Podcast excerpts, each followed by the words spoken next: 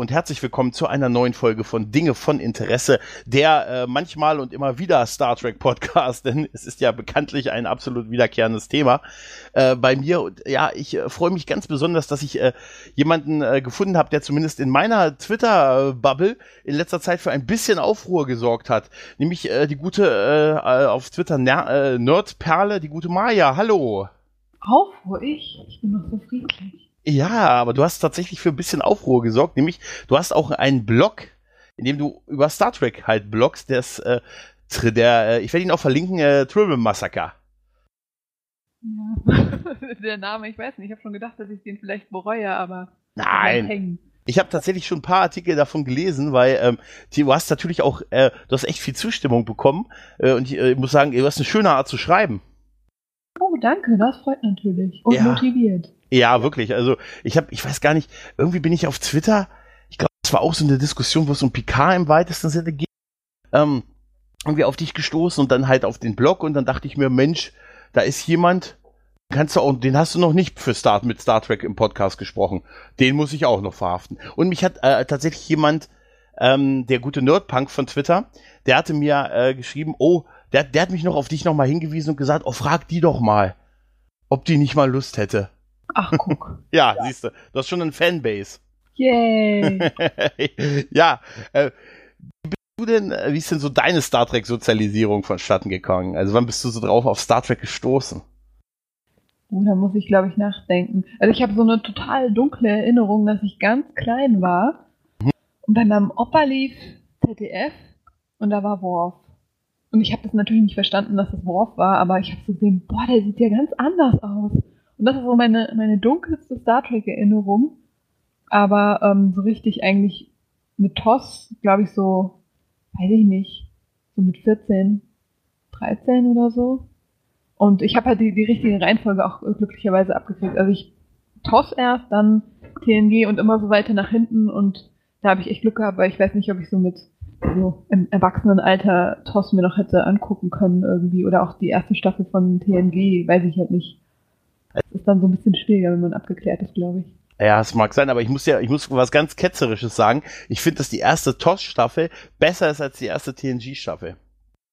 Soll ich mal ehrlich sein? Ja. Ich erinnere mich nicht an die erste TOS-Staffel. Also ich kann dir nur sagen, eigentlich alle guten Star Trek-Folgen, die man mit Theo TOS verordnet, hier Horta rettet ihre Kinder, die Organia-Folge, die Folge, wo er gegen den Gorn kämpft, ne?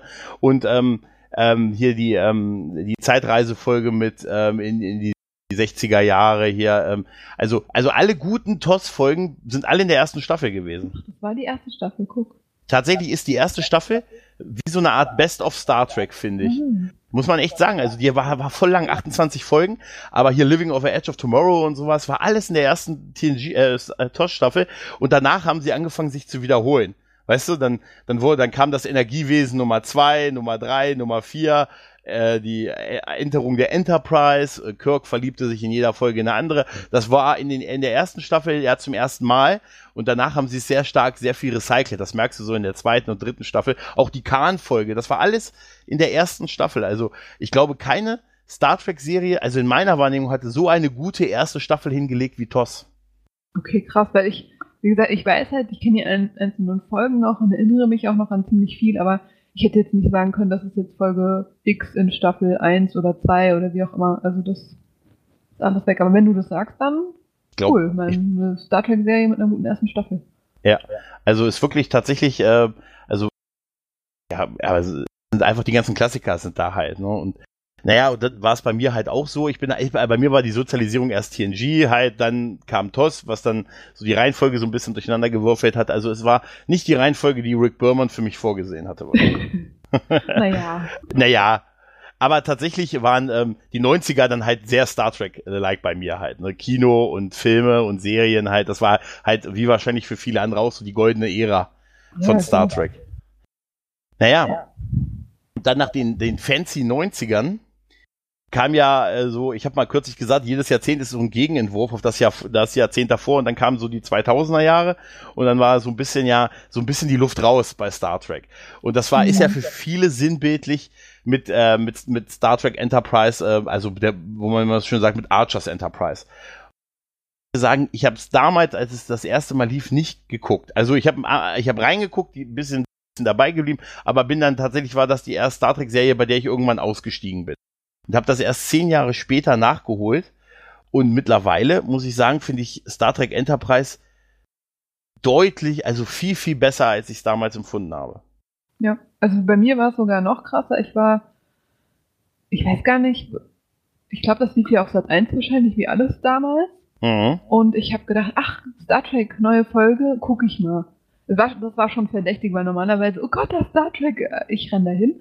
Aber da war es echt so ein bisschen, dass ich irgendwie den Anfang verpasst habe. Und ich weiß jetzt nicht, wie diese Folge hieß, aber du erinnerst dich bestimmt, diese Folge, wo ähm, Trip und der Brite, komm, hilf mir mal mit dem Namen. Reed. Ja, danke. Äh, beamen runter auf diesen, was ist Ricer schon? Auf jeden Fall auf diesen Partyplaneten. Ich glaube, das war sogar schon Ricer und werden irgendwie betrunken gemacht und gefesselt und wachen dann irgendwie in so einem Keller auf. Oh, stimmt, ja. Also so eigentlich, wenn man das so einzeln nimmt, ist es ja eigentlich total schlimm und hat ja auch gar nichts mit Star Trek zu tun und bla bla bla. Und ich hatte halt diesen ersten Eindruck von Star Trek Enterprise und hab gedacht, was ist das für eine Kacke? Und mein Problem war, ich weiß nicht warum, ich konnte die beiden nicht auseinanderhalten.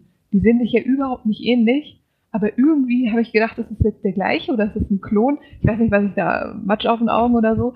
Und das beides irgendwie zusammen hat mich so total davon weggetrieben und ich habe dann auch erst zehn Jahre gebraucht, bis ich es dann geguckt habe und dann war es aber auch toll. Dann hast du es komplett durchgeguckt, oder? Nee, ich habe aufgehört zu gucken. Ich habe nur ja. diesen Eindruck gehabt und dann zehn Jahre später habe ich es von vorne durchgeguckt. Ah, und da, da bist du aber, dann hast du es komplett so gebingewatcht, also bist du dann wirklich ja. komplett durchgezogen und ähm, ich fand, ich, ich habe ja mal, ich habe mal gesagt, ich fand, dass der Pilotfilm so ein, ein, heute ist ja so eine vergessene Kunst. Ne? Heute dreht man ja keine Pilotfilme mehr, da ist halt eine Folge und ne, damals mhm. gab es ja noch so einen 90-minütigen Film. Ich fand, dass der, ich finde, dass der Enterprise Pilotfilm der beste Pilotfilm ist, den die äh, bei Star Trek lange ähm, gemacht haben bisher. Tatsächlich. Voyager war das mit dem Caretaker?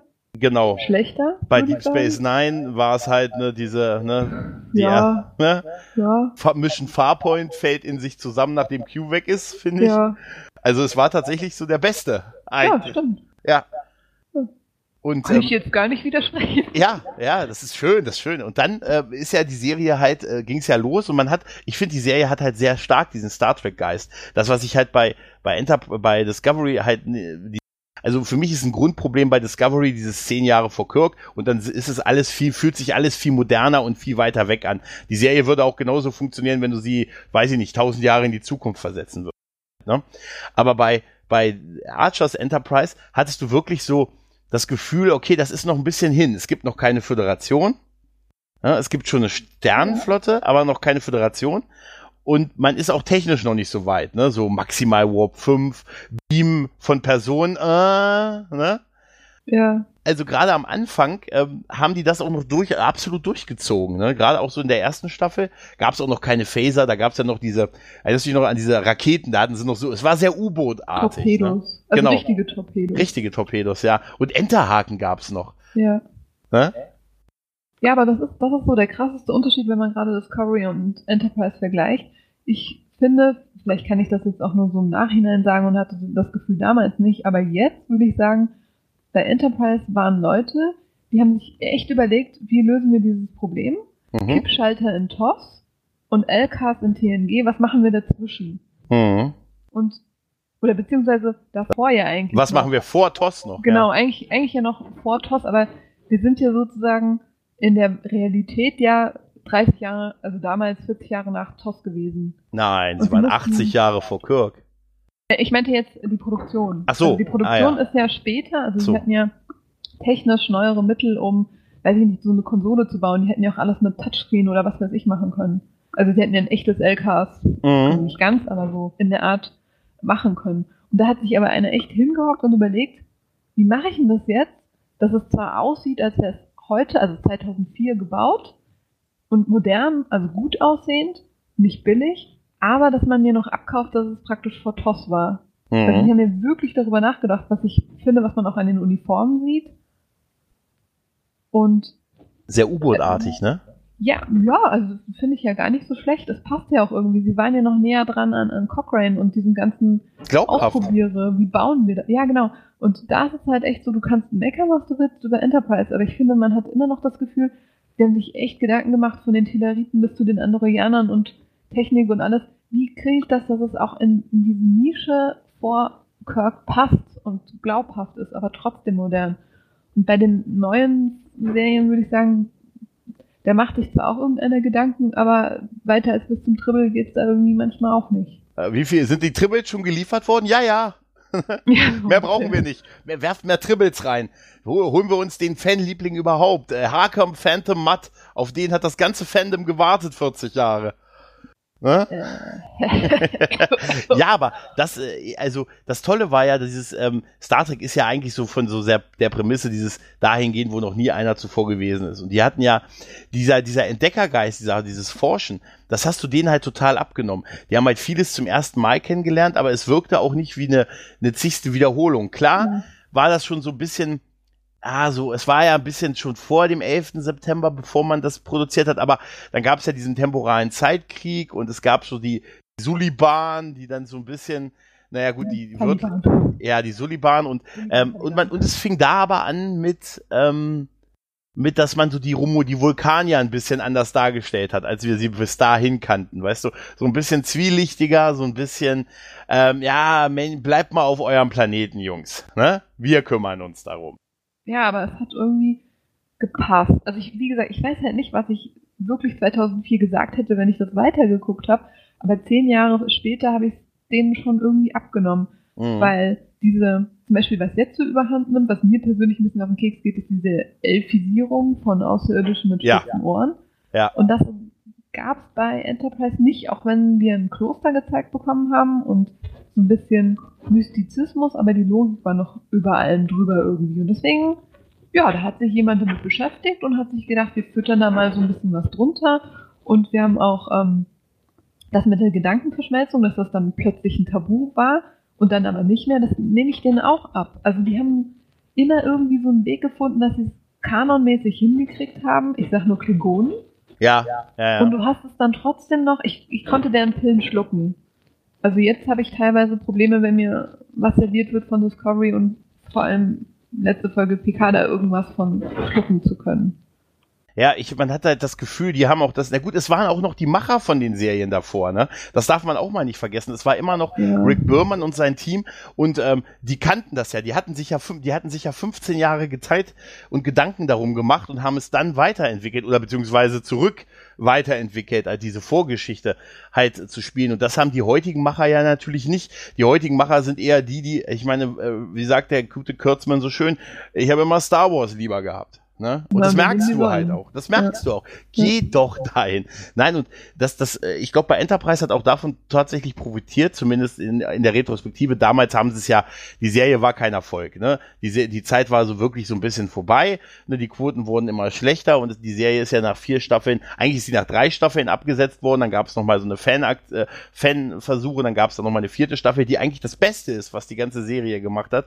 In der vierten Staffel, wo sie so machen konnten, was sie wollten und sehr selbstreferenziell speziell waren und so das Gefühl, und man so das Gefühl hatte, jetzt wollten sie unbedingt den Bogen noch zu Toss machen und ganz viel ganz viel Fanservice noch reinbringen, aber auf eine sehr sympathische, nette Art. Ja. Ne, und das haben die hingekriegt und auch diese Verabschiedung, äh, gut, bis auf die letzte Folge war dann halt. Hm? Sorry, die letzte Folge fand ich ziemlich merkwürdig. Also meinst du die, die letzte Folge mit, mit, mit Riker und ja, ähm, ja dann, ähm, das Problem daran, die Folge an sich ist gar nicht mal schlecht. Wenn sie, sie hätte allerdings ein bisschen eher spielen sollen, finde ich.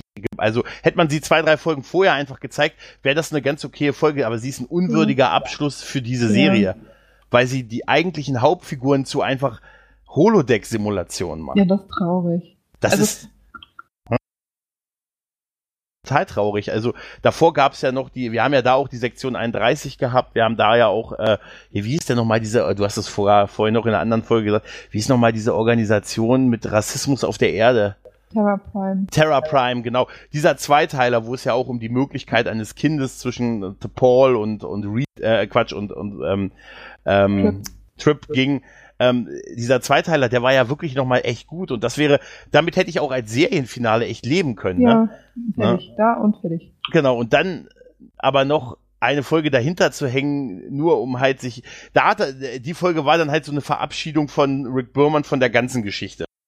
So, so, so nehme ich die so aber ein unwürdiger Abschied halt für die Serie, halt, äh, für Ja. diese halt, ne? Und was ich immer ein bisschen schade fand, war, ähm, weil so oft erwähnt wurde, dass, äh, dass ähm, Archer diese beeindruckende Rede hält bei der Gründung der Föderation. Äh?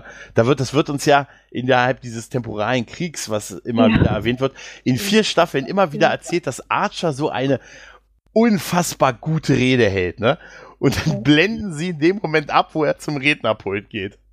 Obwohl, das finde ich eigentlich ganz gut, weil er hätte sie ja nie, also man hätte ja nie die Erwartungen Ja, erreichen das, können. das ist auch Also das, was Rick Berman sagt. Ne? Also es ist auch genau das hat auch Rick Berman gesagt. Er wollte, er sagt, die haben Versuche gehabt, die haben Sachen geschrieben, aber das war alles nicht episch genug, um an die Erwartung ranzukommen. Und dann Mhm. haben sie es einfach sein lassen. Und ja, vielleicht ist das schon das beste Vorgehen, oder? Ja, es ist halt so schade, weil man hat so das Gefühl, hätten sie noch eine Staffel gehabt. Ja. Also jetzt unabhängig von der Rede, aber so dieses Ganze, hätten sie noch so ein, so ein Staffelchen, so eine Staffel noch Zeit gehabt, dann wäre es auch irgendwie, dann wäre es so richtig rund gewesen, hätte ich sowieso nicht verstanden, warum es nicht sieben Staffeln gekriegt hätte. Also Ja. habe ich auch jetzt schon nicht verstanden, aber Warum es keine fünfte gegeben hat?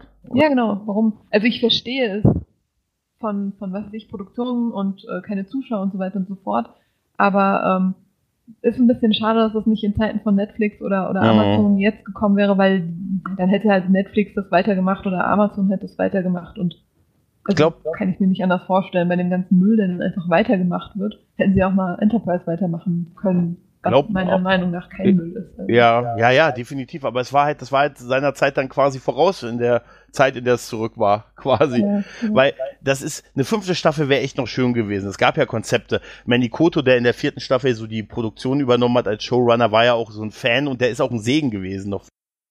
Der hat ja wirklich sehr Ja. viele ähm, so Wünsche von Fans auch so verarbeitet und so auch, da gab es immer wieder eine Spiegel, eine gute Spiegel-Universumsfolge und wir haben noch, haben die noch mal in alten Kostümen auf einer alten, auf einer Enterprise der Constitution Klasse, Klasse gesehen und so, also also es war schon wirklich, man fühlt sich so wohl da drin halt, ne? Obwohl, es gab einen schlecht animierten Gorn, aber er wollte in der fünften Staffel ja gerade auch die Romulaner ins Bild, also den, den Romulanischen Krieg und das alles äh, in den Fokus setzen.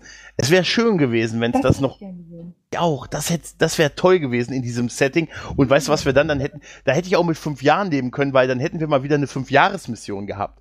Was ja, Ja, mal bei Star Trek äh, eigentlich so der Auslöser war, diese Fünf-Jahres-Mission. Und ah, das wäre wäre schon, wäre, wär, ah, es ist echt schade, dass es da dazu nicht mehr gekommen ist. Aber ich hatte auch das Gefühl, so auch bei mir und und das bei Star Trek, da war einfach wirklich so auch die Luft raus. Kino lief es nicht mehr, Nemesis war ein Flop und ähm, oder naja nicht erfolgreich und also das Interesse. Ich habe mir mal die Quoten angesehen, also die sind schon sehr sehr gering gewesen und man also die sind schon das war schon weit von dem weg, was da was mal Deep Space Nine und und Voyager und so Zeiten hatten, was die hatten, aber Verstehe ich ja, ich, ich, ich, vielleicht war es wirklich, also ich muss dir sagen, ich bin damals ausgestiegen, äh, weil ich ähm, damals gedacht habe, oh Mensch, nee, jetzt nicht zurück. Ne, für für mich ist für mich ist Star Trek dahin, wo noch nie einer zuvor gewesen ist und nicht, wo sie alle schon vor 100 Jahren waren. Ne?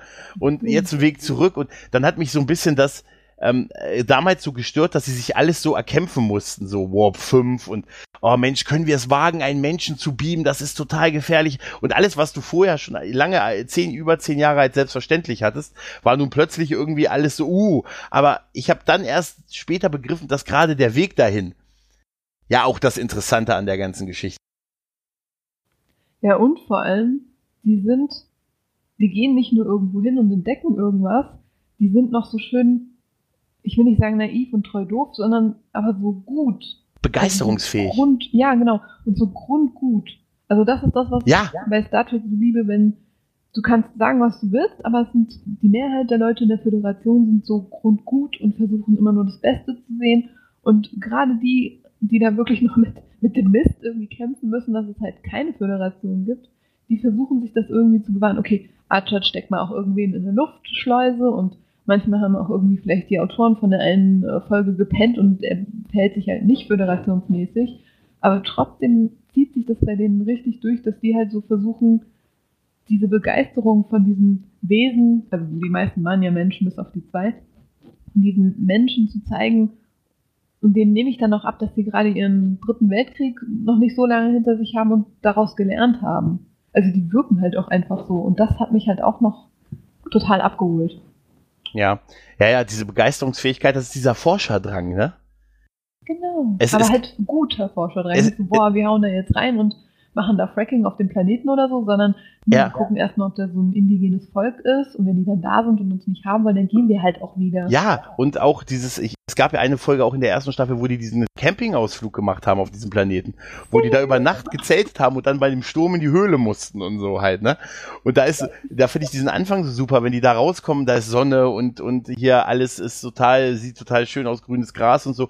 Und dann machen die alle erstmal ein Foto mit Paul, wie sie neben ihr stehen und lächeln und sagen und geben die Kamera an den nächsten weiter. Hier, da müssen wir das, den Zentralrat, das Zentralkomitee der äh, Vulkanier doch mal darüber informieren, wie viel Spaß wir hier haben. Da denke ich so, das ist genau sowas, was ich auch machen würde. Ja. Das ist so, so schön menschlich dann halt, ne? Und du darfst ja eins nicht vergessen, sie hatten einen Beagle an Bord. Ja, das raff ich aber nicht. Also bei aller Liebe zu dem Beagle, aber das ist so das Einzige, wo ich mir immer denke, oh Gott, Du einen Hund du hättest, da? würdest du den nicht mitnehmen? Natürlich, aber das arme Vieh, wo kackt denn das hin? Also, Ei, da wird, das, das wird in den Weltraum gebeamt.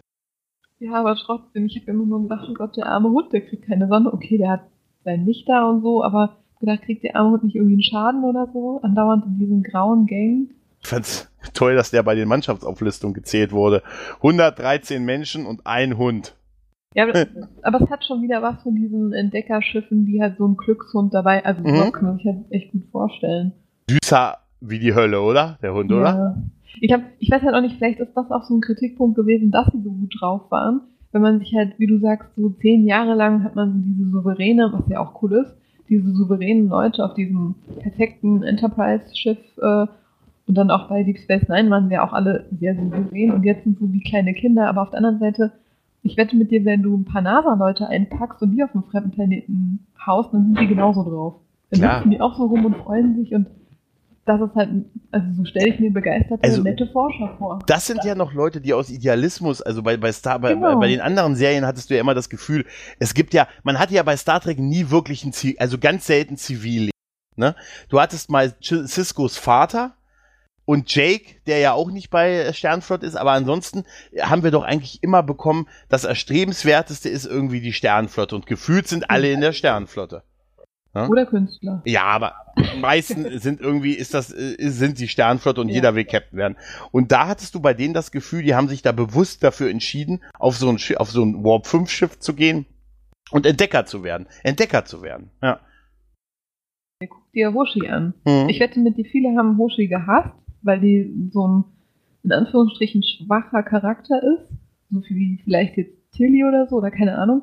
Auf jeden Fall, die hat echt ihr, so ihre Phobien und muss damit kämpfen, aber tut's halt trotzdem, weil sie auf diesem Schiff sein will, das so total viele neue fremde Sprachen Ja. erleben kann. Also sie kann das mit dem Schiff erleben. Und eigentlich finde ich das noch fast noch bewundernswerter, dass jemand, der, also sie hat ja so ein bisschen ihre, ihre Problemchen, was weiß ich, mit Weltraumkrankheit und Beklemmung, keine Ahnung, wie sie das alles überwindet, ist ja auch total Star Trek irgendwo. Ja. Ja. Oder Das noch stimmt. besser, eigentlich überwindet sie ja nicht alles, aber sie wird trotzdem akzeptiert. Ja. Ja, ich weiß noch, wo sie das erste Mal auf dieses andere Schiff mitgehen soll und das nicht will, weil sie nicht, äh, in der Schwerelosigkeit wird ihr schlecht. Genau. Ne? Und ja, das sind, das sind so Sachen, da, da sind sie halt nicht unfehlbar gewesen, ne?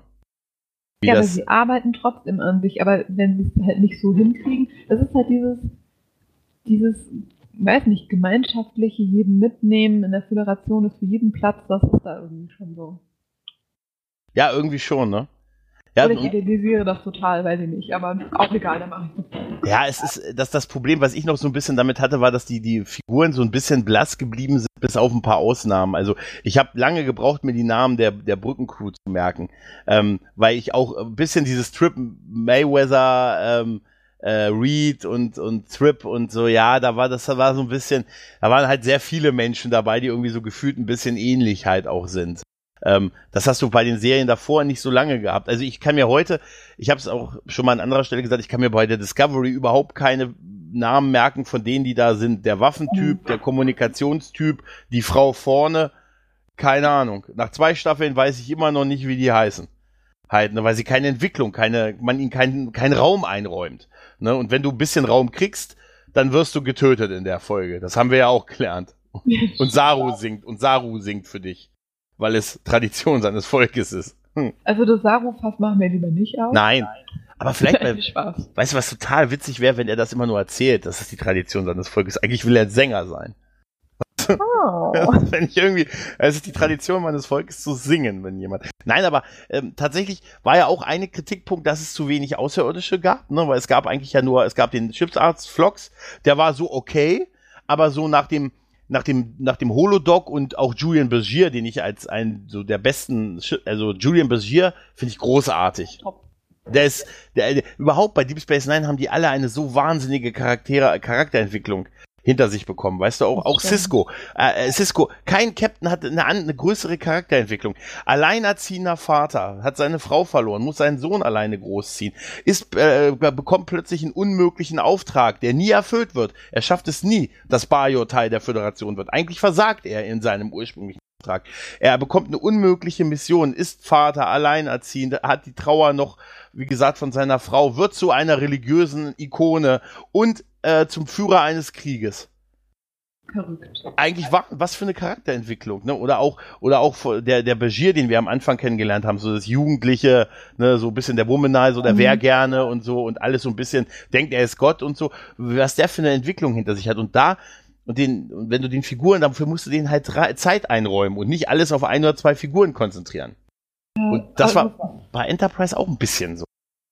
Ich, eigentlich ist es schwierig, weil als ich ähm, den letzten Voyager Rewatch gesehen habe, dann gab es zwei Situationen, die mir jetzt so gerade im, im Gedächtnis blieben, wo ähm, Janeway irgendwie, davon spricht, die Crew zusammenzurufen. Aber im Endeffekt sind es doch immer nur die Figuren, die man kennt. Ja. Also eigentlich, eigentlich ist die Anzahl der Figuren eigentlich nie so hoch. Das ist halt auch immer so was, was einem vielleicht nicht so im, im, im Gedächtnis bleibt. Ich habe halt immer so Angst, dass ich, wenn ich über Discovery oder PK nachdenke, so ähm, den beiden gegenüber unfair bin, weil ich die ganzen anderen Serien schon so oft gesehen habe und jede Serie, egal welche jetzt so einen riesen Pool an Folgen hat und vielleicht sind da nur ein Drittel gut. Weiß ich, also ich kann es jetzt direkt gar nicht sagen. Ich habe zwar ein Gefühl, die sind alle gut, aber vielleicht sind es in Wirklichkeit nur ein Drittel so richtig gute, aber man erinnert sich halt so daran und tut dann halt PK und Discovery irgendwie. Ja, es sind natürlich, es sind Folgen, das ist es halt, ne? TNG hat 178 Folgen.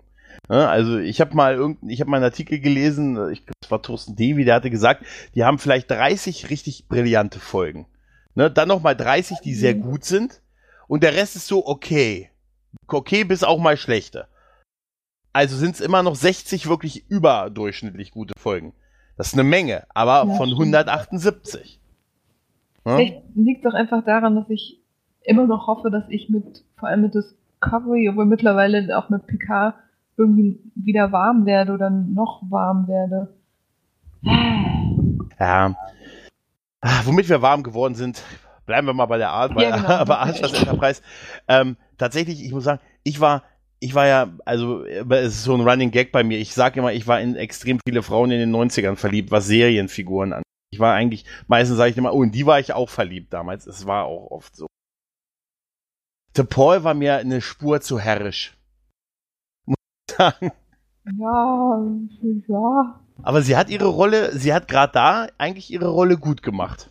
Sie war halt ein guter Gegenpol, was dein Erstoffizier mal sein muss, ein guter Gegenpol zum Captain irgendwo. Auch mit ihrer Meinung und so. Und das äh, tatsächlich ist das, glaube ich, was was auch am vielen am Anfang so ein bisschen auch gestört hat, weil wir waren davor ja oft gewohnt, dass die ersten Offiziere, obwohl sie es sein sollten, dieser Gegenpol so ein bisschen äh, einfach nur so ein bisschen der der ähm, der den Befehl weitergibt. Ich muss immer lachen, wenn ich so eine TNG-Folge sehe und dann der Captain zu Riker sagt, Riker, bringen Sie uns raus. Und er sagt, kein Problem, bringen Sie uns raus. Sag, "Alter, Meinen Sie denn, der Steuermann hat das nicht gehört? Weißt du? Was ich sage? Und, und seien wir mal ehrlich, Riker war, wann hat Riker wirklich Widerstand geleistet gegen Picard? Das war am Anfang so ein bisschen, äh, als er ihn nicht für, für Außenmissionen halt haben wollte, ne? Also, dass er gesagt hat, Ja. sie bleiben an Bord, was dann irgendwann die Macher gemerkt haben, uh, das ist ein bisschen blöd, wenn wir die Hauptfigur, wenn die Hauptfigur immer nur sagt, was passiert denn da jetzt? Ja, Oh. stimmt. Ja, und, und, und seien wir ehrlich, Chakotay hat das goldene Gummirückgrat gewonnen. Nee, ganz ehrlich, jetzt wo ich äh, Voyager wieder gucke, stelle ich erstmal fest, wie cool eigentlich Chakotay ist. Ich habe es 20 Jahre nicht gemerkt, oder keine Ahnung, wie alt ist jetzt Voyager? 25 Jahre haben sie jetzt. Ja, ich habe es nicht gemerkt. Ich habe immer, oh Gott, Chakotay-Folge. Kuna Matata, okay, wir machen mal weiter. Also vorspulen, aber jetzt habe ich erstmal gemerkt, der ist, der ist einfach ein grundguter Typ. Und der versucht seinem Captain auch Sachen klar zu machen. Halt nicht jetzt so wie zu Paul, indem sie Kontra gibt, sondern der versucht ihr Sachen zu erklären. Und der hat eigentlich echt die, die Föderationshosen an.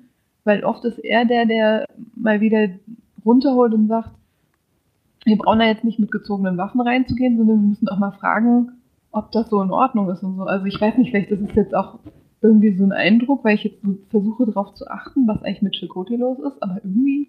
Ja, aber jetzt mal ganz ehrlich, äh, äh Punkt. Ich finde auch, der ist sternflottiger manchmal als Janeway. Aber mhm. er ist ein Ex-Marquis. Er ist ein Terrorist. Also von das seiner. Verstehe ich auch ja, der Was Typ. Hat er ja, jetzt mal ehrlich, der Typ ist der netteste, äh, ne? Genau. Netteste, also wer, ich, das, das, gut, das war bei Voyager war es halt eins der Grundprobleme, dass man diese diese eigentlich interessante Idee dieser Mischung der Crews nie als Problem hatte. Genau. Ne, bis auf in ein zwei Folgen, wo das mal eine Holodeck-Simulation war oder vielleicht mal ein Verräter dann dabei war, aber dass das nicht zu viel mehr Konfliktpotenzial äh, geführt hat. Ich meine, das hat auch dadurch ja gut funktioniert, dass äh, alle Stellen, die frei, also alle, also die haben die, die Crew, die Leute, die bei der Voyager gestorben sind, konnten, hatten Gott sei Dank hatten die bei Marquis genau die Fähigkeiten, um deren Position zu übernehmen. Oh, ja, gut. bis auf den Chefingenieur. Bis auf der, der da. das dauert ein bisschen. Das war ja auch bei Enter, bei TNG ja ein bisschen problematisch, den Chefingenieur. Da hat's ja am Anfang, ich sag nur Leland T. Lynch. In der ersten Staffel gab es drei Chefingenieure, bevor es ja, Jodie gab. Eine Frau, zwei Typen bis es dann irgendwann in der zweiten Staffel Jordi war. Und äh, ja, und ich fand einfach, Chakotay mag ja sein, weißt du, dass er ein netter Typ ist, aber ich finde, er ist einfach, er, man nimmt, von seinem Background her passt das überhaupt null. Nee, also dem nehme ich den Terroristen nicht ab. Der hält ihr die Tür auf, weißt du? Wenn ja. das ein Frachtschiff gewesen wäre, oder irgendwie so ja. mit so exotischen mit so Leuten wie, bei DS9 gab es doch auch so eine Folge von so Leuten, die keinen Bock mehr auf Technik hatten. Ja, genau. Ja. Sowas vielleicht oder irgendeine ja. andere Sekte oder keine ja. Ahnung. Aber vielleicht sagen wir das und vielleicht haben wir das nicht mitgekriegt. In Wirklichkeit hat er fies über sie gelästert im Hintergrund. ne, so er hat gesagt, was haben sie denn da auf 10 vorne im Hintergrund über, ne? Er hat ganz schlecht über den Captain geredet eigentlich. Das wäre schon das Schlimmste, was ich ihm vorher ihm zutrauen würde. Naja, aber ähm, bei ähm, ich muss auch sagen, ich fand aber Trip und mit dem Maschinendeck und so das alles irgendwie, ich weiß nicht, ich fand das, das war irgendwie alles, man hatte so ein Gefühl von, es war so schön handgemacht alles. Noch, ne? Das so hemdsärmlich. Ja, hemdsärmlich, du hast förmlich das Öl gesehen und dass sie mit, Inst ja. dass sie auch, da hat, da hast du auch im Hintergrund mal gesehen, dass jemand mit etwas auf etwas gehauen hat. Weißt du? Und es gibt auch auf dem Maschinendeck, das fand ich auch toll, weil das war so ein lang, da war so der, der Warpkern so ein langgezogenes Ding. Weißt du, so, wo du sagst, das ist einfach ein Maschinendeck, wo einfach der, die Maschine an sich das größte Teil ist halt, ne? Also so richtig yeah. so eine Maschine, die da arbeitet halt, ne? Und äh, da ist auch, ist auch total witzig, äh, wenn du, wenn man so am Anfang eine Serie guckt und sie dann verfolgt, wie viele Dinge so auch fallen gelassen werden. Es gibt im Maschinenraum am Anfang, gibt es so einen kleinen Lift, der von ja, der oberen ja, Ebene nach unten geht und der ist total langsam. Und dann gibt's irgendwann so ein Gespräch zwischen Paul und Trip und Paul fährt diesen Fahrstuhl runter, währenddessen Trip viel schneller die Treppe runtergeht und dann unten noch mit auf sie wartet. Ja. Aber ich gesagt, wozu brauche ich denn, wenn ich, wenn ich zehn Stufen habe, den Lift? Ne?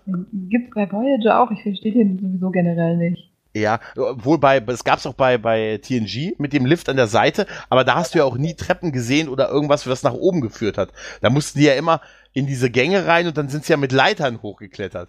Ja, aber wie unlogisch ist das denn? Total. Also ein Lift da, also dann wenn es da mal wackelt oder, na egal. Der langsamste Lift der Welt, oder? Bitte. naja, auf jeden Fall die ersten beiden Staffeln waren, haben noch sehr diesen, äh, diesen Entdeckergeist gehabt, fand ich. Da war alles so neu, sie haben das zum ersten Mal, sie haben dieses Forscher-Ding tatsächlich sehr weit nach vorne getrieben und wir haben so die Besetzung, die einen mehr, die anderen weniger ähm, kennengelernt. Also über Mayweather hat man auch, bis auf vielleicht mal, dass er hier Fra äh, Frachter von der Familie vom Frachtpiloten kommt und so, da gab es zwar auch mal eine Folge, aber ähm, viel hat man nicht erfahren, so über diesen Charakter. Ja, stimmt. da war, war dann, da war dann der Fokus mehr so ein bisschen auf Action Archer, der natürlich so ein bisschen, durchaus so ein bisschen mehr so in Richtung Kirk angelegt mhm. war. Mal ein bisschen. Doch, kann man schon sagen. Ja, vielleicht war es aber auch genau der Captain für diese Zeit. Weißt der du? war halt genau zwischen Kirk und Picard irgendwo. Ja, hast du die, äh, ke- kennst du diese ähm, äh, Captain's Doku von William Shatner, wo er rumgefahren ist und mit den, wo er, cool. Kennst du nicht? Doch, doch. Ach so, cool. kennst du. Ah ja, wo, wo er mit ähm, dann mit Scott Bakula gesprochen hatte und gefragt äh, und Scott Bakula gesagt hatte, was übrigens das fast das interessanteste Interview ist, wo er sagt, dass er die Rolle erst abgelehnt hatte, weil er nicht der nächste Captain der Enterprise werden wollte und man ihm dann gesagt hat, nein, du warst der erste Captain der Enterprise. und das, das finde ich ganz schön. Und äh, Archer ist halt auch, ja, der ist halt Diplomat, ohne eigentlich ein Diplomat zu sein, halt, ne? Ja, der muss ja auch erstmal rausfinden, was ein Sternenflotten-Captain ist, wahrscheinlich. Ja, ja. So der Witz an der Sache. Wie, da gab es noch mal so ein Meme, wo, wo irgendwie äh, eingeteilt wird, wie die ähm, Captains zur ersten Direktive steht. Und bei ihm steht irgendwie so, Leute, ich muss mir die erste Direktive noch ausdenken, haltet mal die Klappe oder so. Und sagt Ja. das dann so zu den anderen Captains. Er, er, das wird auch witzigerweise mal erwähnt. Er sagt irgendwann, vielleicht brauchen wir irgendwas Genau. mal, irgendeine Regel, irgend so eine Genau. Art, wie, wie, wie wir den Umgang mit Zivilisationen, die noch nicht warpfähig sind, regeln. Genau. Ja, also sehr, sehr schön. Da ist es irgendwie so natürlich organisch eingewebt, weißt du? Genau. Und man springt dann auf und sagt, ja, er meint die erste Direktive, aber er, irgendwie hält er sich ja schon an sie, obwohl es sie noch gar nicht gibt. Halt, ne? Er lebt sie quasi vor. Ja, das ist praktisch, ich will jetzt nicht sagen a priori, aber das ist sowas, was die erste Direktive ist irgendwie sowas Gegebenes. Ja, So wie die, ich meine, die drei Robotikgesetze, also die von, ähm, ne? ja, ja Die drei Asimov. Gesetze der, ja, genau, Asimov. Die sind ja eigentlich auch was, was Grundlegendes, so eine, sowas, wo man sich eigentlich auch darauf einigen kann, auch wenn es nicht um Roboter geht, aber wo man sich als Mensch, wo man als Mensch sagen kann, ja, so wie töte niemanden. Ja. Und so kommt es so bei Archer so rüber, als wäre das einfach was, woran man sich als Bürger der Erde, so emanzipierter Bürger der Erde, von, von seinen niederen Trieben emanzipierter Me- Mensch, irgendwie automatisch drauf kommen würde, dass man sich so verhält. So wirkt es bei ihm, finde ich. Irgendwie schon, oder? Ja, und das, Ich finde, das, der macht das gut. er macht das gut und er hat eine tolle Haare. Endlich mal wieder ein Captain mit tollen Haaren. Supi. Ja, echt. Aber dann gab's ja auch, ähm, dann gab's ja, also der große Elefant in der Serie ist ja die dritte Staffel. Ne? Wo sie ja, wo sie ja dann äh, ne, übergreifendes Sto- Story Arc probiert haben, auch so ein bisschen aus, die Quoten sind schlecht, wir müssen mal was Neues ausprobieren. Hier, der 11. September hat alles verändert und äh, jetzt müssen wir auch mal so ein bisschen hier. Ich habe dieses 24 im Fernsehen gesehen, das sowas machen wir auch. Da fand ich, da fing das an, so Trends hinterher zu rennen, äh, anstatt selber welche zu setzen. Und äh, war da ja, dann gab's ja diese Story, ne, mit dem die Erde wird vernichtet und ne, mit den Cindy, Cindy Ja. Und in dem Nebel und in der Ausdehnung und wir, dieser Schiff ist ganz allein in dieser Ausdehnung, kriegt ab und zu ein bisschen Hilfe von, von äh, Schrem, der übrigens super gespielt wird Ja, von, ich vergesse es immer wieder, Ich, den Namen kann ich mir ich merke mir nur Commander Shran, Beyun ist er ja auch. äh, es ja, und Brunt, FCA. Ja, natürlich. Aber seinen richtigen Namen vergesse ich immer. Oh, das ist total schlimm. Ach Gott, nein, er ist auch der Reanimator. Ah, naja, ähm, auf jeden Fall, wie findest du denn, wie bist du denn mit der dritten, wie bist du denn mit der dritten Staffel? die sind voll dicke, die dritte Staffel. Echt? nämlich. Ja. Okay. Aber vielleicht auch, ich habe zum Beispiel auch 24 nie gesehen oder ich glaube, ich habe es mal versucht zu gucken, aber vielleicht habe ich so diese Entwicklung verpasst in der Zeit, keine Ahnung. Aber ich fand es irgendwie auch, äh, vielleicht ist es auch logisch, dass sowas wie der 11. September auch bei Star Trek irgendwie verarbeitet werden muss. Ich weiß es nicht. Ich habe da auch vielleicht nicht so drüber nachgedacht, bis dann irgendwann mal das Wort äh, Suliban gefallen ist und ich dann auch so die, die Nähe zu dem Wort Taliban dann äh, Ja, aber habe oder so. Deren Ehrenrettung, den Namen hatten sie bevor es das gab. Stimmt. Also das war Aber so ist es mir halt aufgefallen. So bin ich halt drauf gekommen, darüber nachzudenken, oh, dass so ein Anschlag passiert und dann reagieren die halt darauf und sehen ihre Art zu leben bedroht oder keine Ahnung. ja, es ist, ähm, also ich muss sagen, ich bin auch ein bisschen zwiegespalten, was die dritte Staffel angeht. Äh, als ich sie das erste Mal gesehen habe, habe ich sie echt gut gefunden. Dachte mir, oh Mensch, das ist ja auch nicht jede Folge, die so, aber so im Großen und Ganzen fand ich diesen Arc ganz gut. Äh, ich fand zwar ein bisschen komisch, dass nur ein Schiff geschickt wird, ne, und nur eine Crew und man, obwohl man weiß, äh, die Erde wird danach zerstört, dass die nicht alles, was sie haben, geschickt haben. Ja, Drogen du darfst ein- nicht drüber nachdenken. Ja, klar, das ist ja, Das macht alles gar keinen Sinn. Was ja. macht das für einen Sinn, deine tödliche Waffe zum Ausprobieren zu dem Feind zu schicken, damit er auch merkt, dass du ihn angreifen willst? Also das macht ja auch keinen Sinn. Das ist ein guter Punkt. Stimmt. Aber wir machen schon mal, Wir, wir- wollen dich mal umbringen. Das ist so wie wenn mal. einer, einer, wenn dich einer verprügeln will und er macht schon mal einen Tag vorher schon mal so einen Schlag.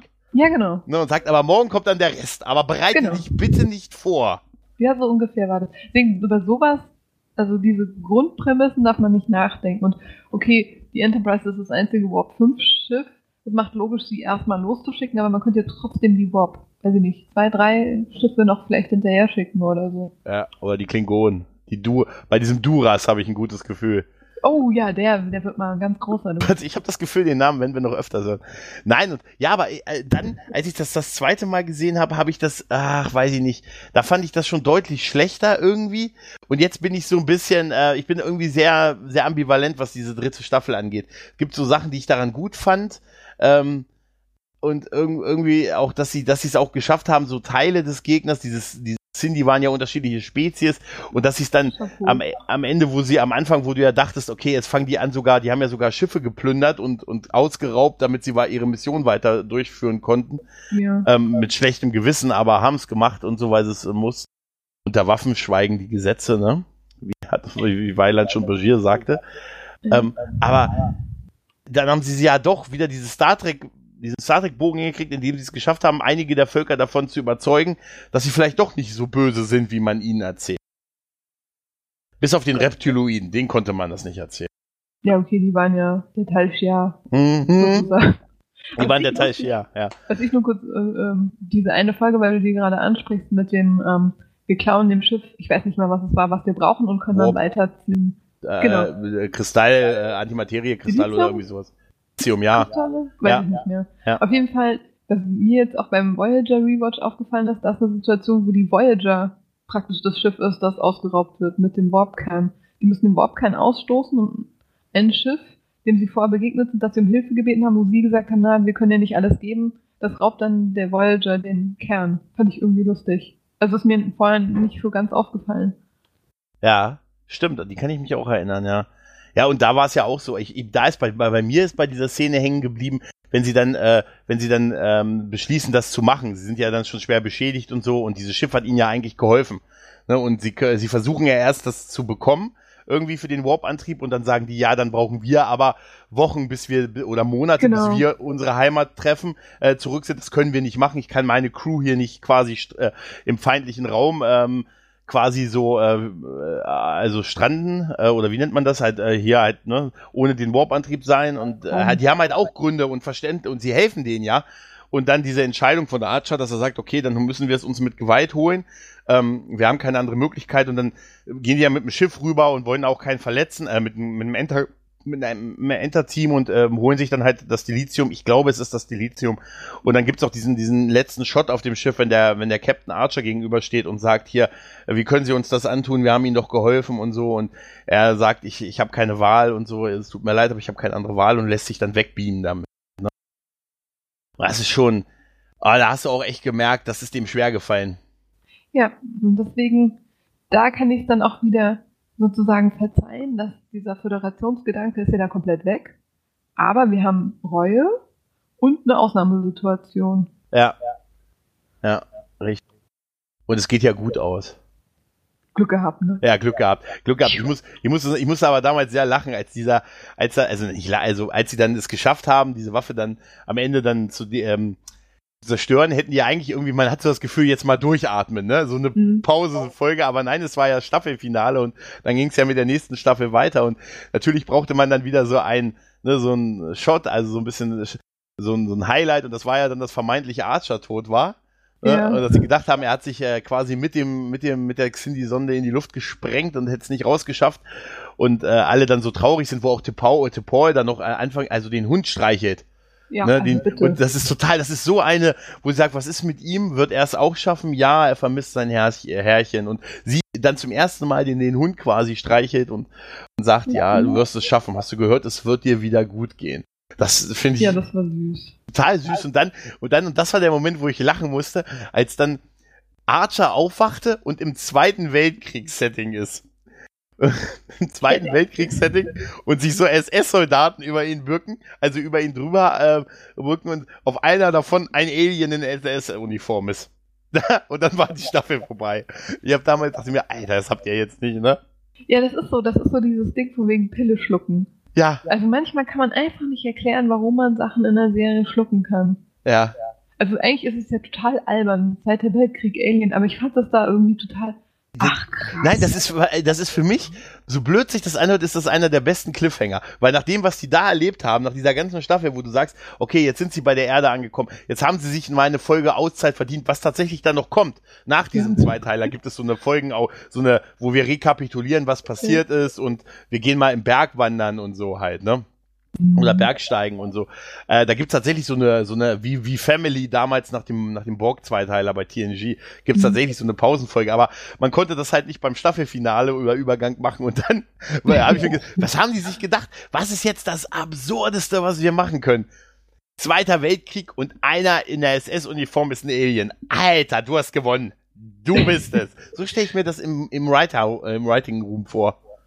Ja, aber er konnte es immer noch mit dem temporalen Kalten Krieg entschuldigen. was, was super ist, ne? Weil das so Ja. Zeitreisen so, so einfach ähm, so möglich gemacht hat, ne? Ja, ohne blöde Zeitkristalle. Ohne blöde. Wusstest du, wusstest du vor Discovery, dass die Klingonen die Wächter der Zeit sind? Also, also, soll ich davon anfangen? Ah, nee. Also, Oder sagen, ich sag nur Kronos. ja, hast du denn, ja, genau, geben wir der Massenmörderin doch einfach eine nukleare Bombe in die Hand, dann kriegt die das Ding, dann wird sie schon schnell Mama genannt. Ne? Ja, der, der, Zeitkristalle, Kronos, Klingon, Ja. also nee. Also Aber- das, das ist der genau der krasse Unterschied zu Enterprise. Bei Enterprise wurde dir erzählt, ja, die Klingonen wurden von irgendwas infiziert und deswegen haben sie flache Schädel und so weiter und so fort. Und du denkst dir so, ja, das könnte schon so sein. Aber wenn dir bei Discovery irgendwas erzählt wird, dann denkst du dir so, gerade diese, in dem Zusammenhang mit diesen Zeitkristallen und mit, mit Kronos Wächter der Zeit, deswegen heißt der Planet auch so, dann denkst du dir, okay, da haben wir uns ein bisschen was zurechtgerückt, oder? Aber es ist auch, weißt du, kennst du das nicht, als du früher zum ersten Mal Kang und Kodos gesehen hast in, in TOS? Weißt Ja. du? Hast du nicht gedacht, Mensch, das sind doch Wächter der Zeit. Aber absolut du. Also, Worf, es das fehlt ist nur doch- die, die blaue Kabine und der, der Ja. Sonic Screwdriver Ja. und schon. Oh, fang, fang das fast Hey. nicht an. Das ist, das ist Nee, ich glaube, ich habe das auch irgendwo mal geschrieben, dass ich finde, Zeitkristalle passen wunderbar zu Doctor Who, aber ne. ja, ich bin total. halt auch so ein Techno-Bubble-Fan. ja, weißt da du? kommt aber auch noch dazu, nicht nur das, die, äh, die, ähm, die Klingonen in dieser ähm, die Discovery-Folge sehen mit diesen, äh, mit diesen Knochenkränzen, sehen sie aus wie Minbari. Das kommt auch noch dazu. Sehen komplett aus wie Minbari. Also, Aber das äh, Klingonen in Discovery ist eh so ein seltsames Fass irgendwie. ja, aber äh, gut, da haben wir halt gelernt, dass man seine Toten auf die Schildhöhlen klatscht. Ne? Ich dachte, das war bei Firefly, aber okay. Ja, ja. Ja, aber da war's, da haben sie es ja gemacht, ähm, die, die Reaper haben das gemacht, ne? Bei Firefly. Reaver. Die Reaver, genau, die haben das gemacht, ne? Mhm. Ja. Ist ja auch irgendwas, ist ja was Bedrohliches, ne? Aber, ja, aber bei, äh, bei, bei den Klingonen, bei, bei Discovery, mit dem, ja, wenn du tot bist und ein bisschen im Kampf gefallen, dann kommst du auf die Hülle. Weißt du, äh, jahrzehntelang haben die uns erzählt, ne? Der Klingone, Mhm. wenn er stirbt, dann gibt's das große Geschrei. Hier Genau. kommt ein Krieger zu Stovokor und der Körper ist dann egal. Genau. Ne? Und jetzt sagen sie, nein, nein, eigentlich gehört, kommt der, der, der Körper kommt auf die Hülle. Ja, und das wird noch nicht mal eingeflochten. Also wenn sie dann gesagt hätten, wir haben dann davon Abstand genommen, weil, weißt du, so wie in, wie in Enterprise, dass sie einem sagen, ähm, ja, Gedankenschmelzung ist furchtbar, aber dann haben wir doch die Kurve gekriegt, damit wir wieder den Anschluss an TOS kriegen. Aber bei Discovery, vielleicht kommt die Kurve ja noch. Vielleicht Ja. ist das so eine, so eine komische Phase gewesen, wo die Klingonen das halt gemacht haben. Aber pff, Ja. das, das wird hier nicht weiter irgendwie versucht, wenigstens in dieses ganze Kanon-Ding reinzukriegen. Ja, es ist so wie die Mini-Chlorianer, die die Macht erklärt haben, ne? Weißt du? Ach, Wir haben, cool. ja, aber komm, wir haben alle Jahrzehnte lang gesagt, mit der Macht sind wir cool. Ne? Mhm. Also jeder äh, hat davor irgendeiner gesagt, ah, das mit der Macht ist mir, kommt mir spanisch vor. Weißt du? Nein, war für alle cool. Und dann sagt man, nee, nee, wir versuchen da noch eine wissenschaftliche Pseudolösung für zu schaffen. Ne? Also, what the fuck? Nee. Also man hat auch nicht mal irgendwie so, so einen kleinen Ansatz gehabt bei den Klingonen, wo man das hätte aufpropfen können oder so. Wächter der Zeit. Das war echt unglaublich. Nein, und das, das, das war halt das Tolle bei, äh, ähm, äh, bei, bei Archers Enterprise, dass sich weiter die Serie dann halt auch ging, immer mehr von diesen Sachen dann halt auch kam. Irgendwann, äh, da gibt's eine extra Folge, wo die dann Phaser bekommen haben, ne, weil sie gemerkt haben, sie, sie müssen stärkere Bewaffnung haben und haben die am Anfang nicht gehabt, weil äh, die Phaser dienstags geliefert werden. Äh, nein, also da irgendwie, nein, das war irgendwie, sie sagen, sie mussten so schnell starten, um den Ja, Klingonen nach Hause zu bringen, da sind sie ohne Phaser los. Ja. Ne, und dann äh, haben sie aber gemerkt, sie brauchen Phaser und dann irgendwann wird ja auch das Beamen eher selbstverständlicher. Aber sie am Anfang, gerade in den ersten beiden Staffeln, haben sie sich noch sehr rangewagt halt, ne, so weißt du, erstmal nur die, nur die, und das, das fand ich irgendwie so schön, weil das so organisch über eine gewisse Zeit ähm, halt gewachsen ist. Und ich muss auch sagen, ich habe auch, ich mag auch das Design der Enterprise, also das von, die Discovery gefällt mir gar nicht, überhaupt nicht, Mhm. kein Meter, ich habe auch kein Gefühl für Größe bei diesem Schiff. Nee. Mal ist sie gigantisch, mal nicht und irgendwie, und äh, wenn du sie neben der Enterprise gesehen hast, weißt du, was ein schönes Schiff ist halt, ne? Mhm. Und, und äh, die, die, die, dieses, die NX sieht, sieht einfach schön aus. Ist einfach Ja. ein schönes Schiff. Ist nicht so ein heimeliges Ding wie die, die Enterprise D, was es immer sein wird, aber sie sieht irgendwie, sie hat was. Und ich muss auch sagen, jetzt werde ich nochmal freveln, ich mag auch den Song vom Titellied. Wenn er ein bisschen schneller wird, dann später, ja. Ja, ab der Am dritten Anfang Staffel. war mir noch ein bisschen zu, zu gehoben und so, obwohl es auch irgendwie gepasst hat. Also meckern kann ich jetzt nicht drüber. Ja, ich glaube, das war so ein bisschen die Mecker, das war so ein bisschen die Antwort auf die, die Kritik, davor an den letzten Themes dann gegeben hat, ne? Ich glaube, dass das Deep Space Nine Sam war ja damals, wurde ja immer so ein bisschen als sehr langweilig und na gut, das, das haben sie ja dann schneller gemacht, ne? Sie haben es ja irgendwie ab der vierten Staffel ein bisschen, bisschen verkürzt halt, ne? Und Was passt ja? Die Station Total. bewegt sich ja nicht. Also von daher finde ich es irgendwie, ja, wenn da so ein treibender Sound gekommen wäre, hat man sich auch gedacht, okay, hebt die jetzt gleich ab oder was? ja, richtig. Oh, Also ich meine, eigentlich ist Star Trek ja wirklich Veränderung. Wenn du dir das mal ansiehst, äh, da hat sich kaum was wirklich geglichen halt, ne? Gut, ein bisschen Voyager noch am ehesten halt, aber ähm, ne, gerade, also das, das hat sie, das hat's halt ausgemacht und Gott, heute ist das so schwer. Nein, wollen wir nicht, wollen wir nicht negativ sein, aber ähm, Es ist auch schwierig da irgendwie, weil man zweifelt zwar, also ich zumindest zweifle immer so, bist du der äh, kritische Star Trek-Fan, aber dann denke ich mir auch immer, gerade so die, diese Folgen Picard, wo wollen die denn jetzt hin mit mir? Und selbst bei Enterprise, wo man denen vorwerfen kann, die waren so zerstückelt.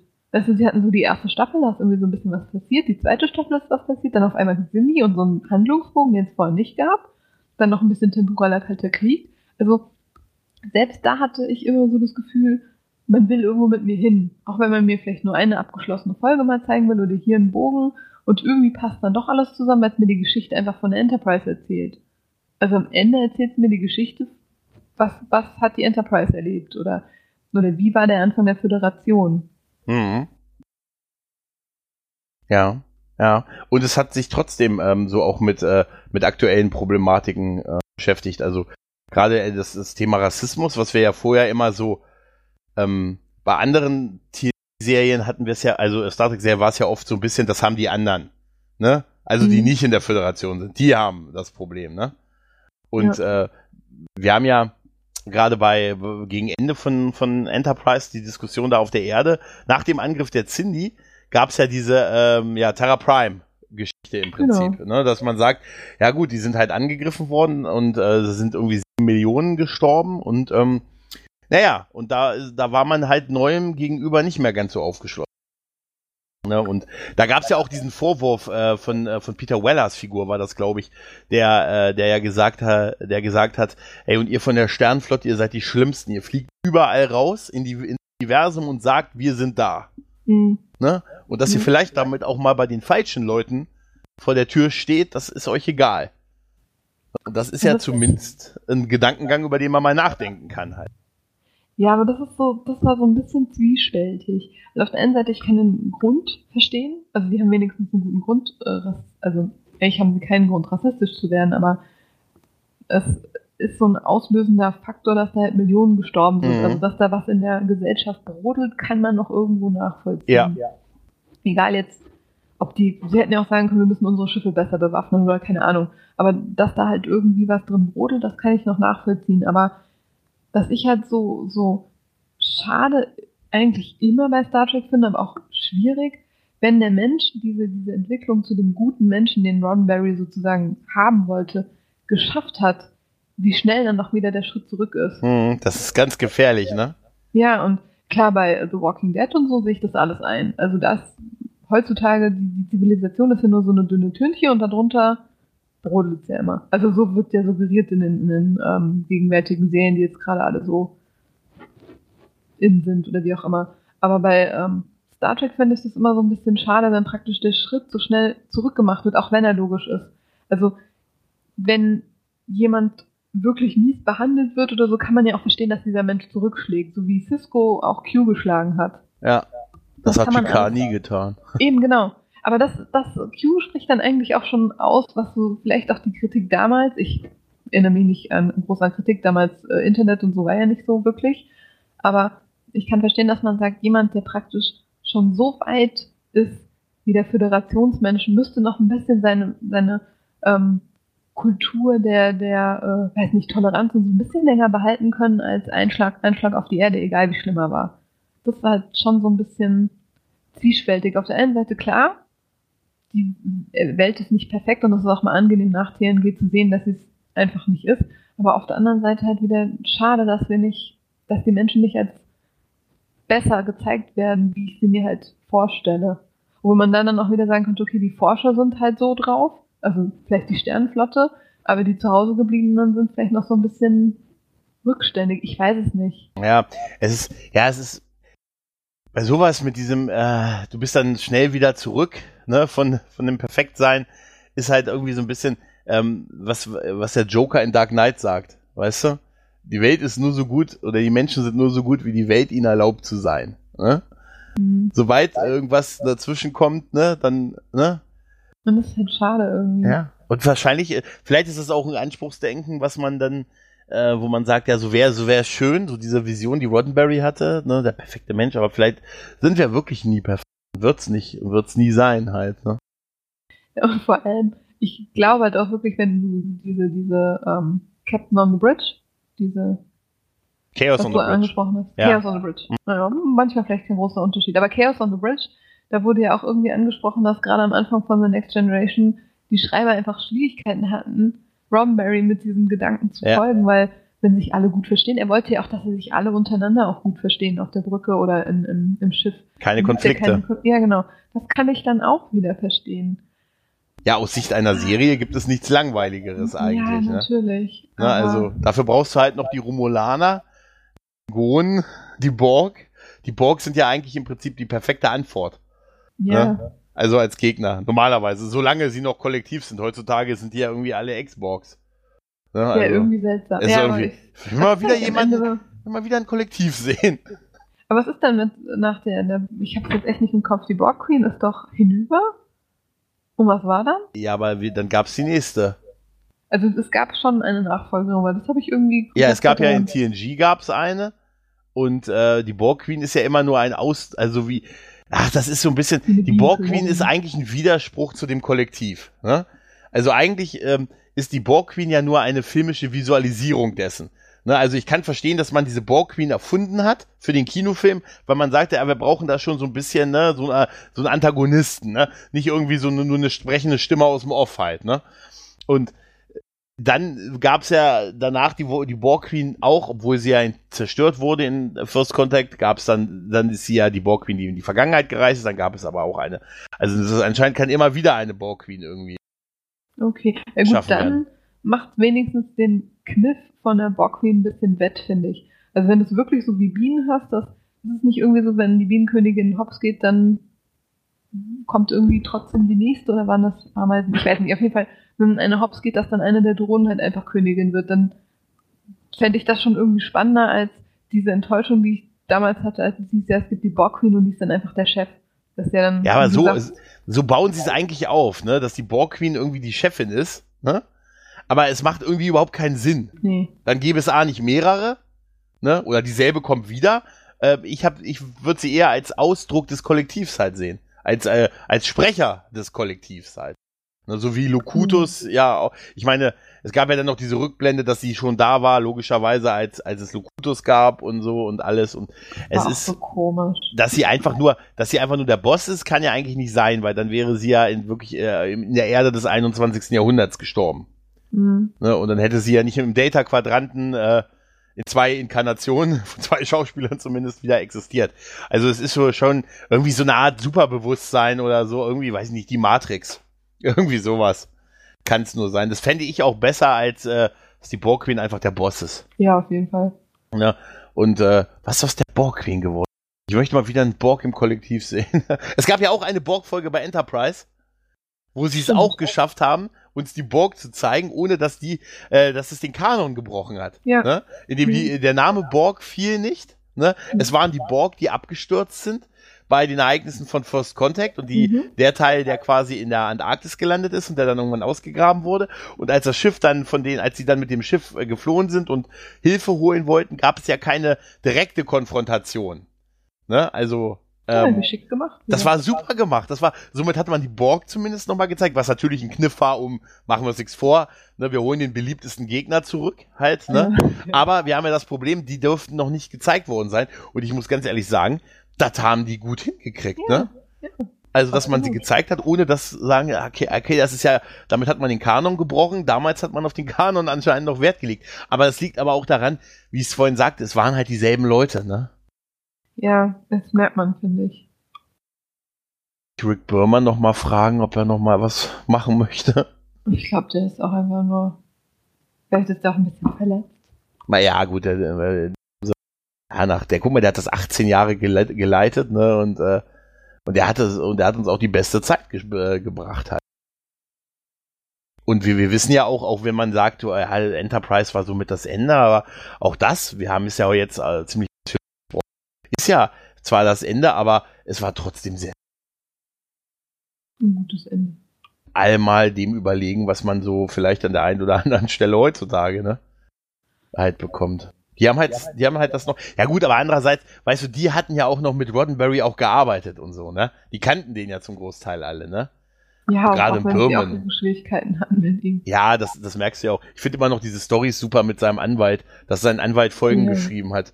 Ja, Hat der und muss so- auch ein ganz schön heißer Typ gewesen sein. Total, ich finde diese Story super, dass der sich heimlich irgendwo, hinge irgendwo hin reingeschlichen hat und angefangen hat, Drehbücher zu schreiben und so. Also, echt einen Schuss gehabt haben. bis- Ja, also diese Stories in dieser, diese Chaos on the Bridge Doku werde ich mal verlinken, also zumindest wo man die herkriegen mach kann, denn die ist wirklich äh, sehr sehenswert. Also der, der Herr Schettner, also was die Dokus angeht, da kann man sich wirklich nicht beschweren. Nö, der macht das super. Der macht das, der macht das wirklich, äh, der macht super. Ich finde immer noch toll, wenn er über die Convention geht und einer sagt, ey, Mr. Spock, ah, fuck you, fuck you, son of a bitch.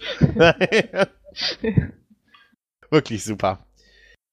Ja, ähm, ich glaube, wir haben soweit äh, Großen und Ganzen mal darüber gesprochen, ne? Oder hast du noch was? Ja, noch ein bisschen Therapiestunde wieder. Ja, Therapie kann nicht schaden. Ja, dann bleibt mir nichts anderes übrig, als mich bei dir ganz, ganz herzlich für deine Zeit zu bedanken. Vielen Dank, dass du auch deine Zeit mit mir verbracht hast. Es, äh, war mir ein inneres Blumenpflücken und hat sehr, sehr viel Spaß gemacht. Ähm, und ich hoffe, dich vielleicht bei dem einen oder anderen Thema hier auch nochmal willkommen heißen zu dürfen. Star Trek immer, egal Ja. was. Sehr schön. In dem Sinne, dann macht's gut, tschüss und ciao. Tschüss.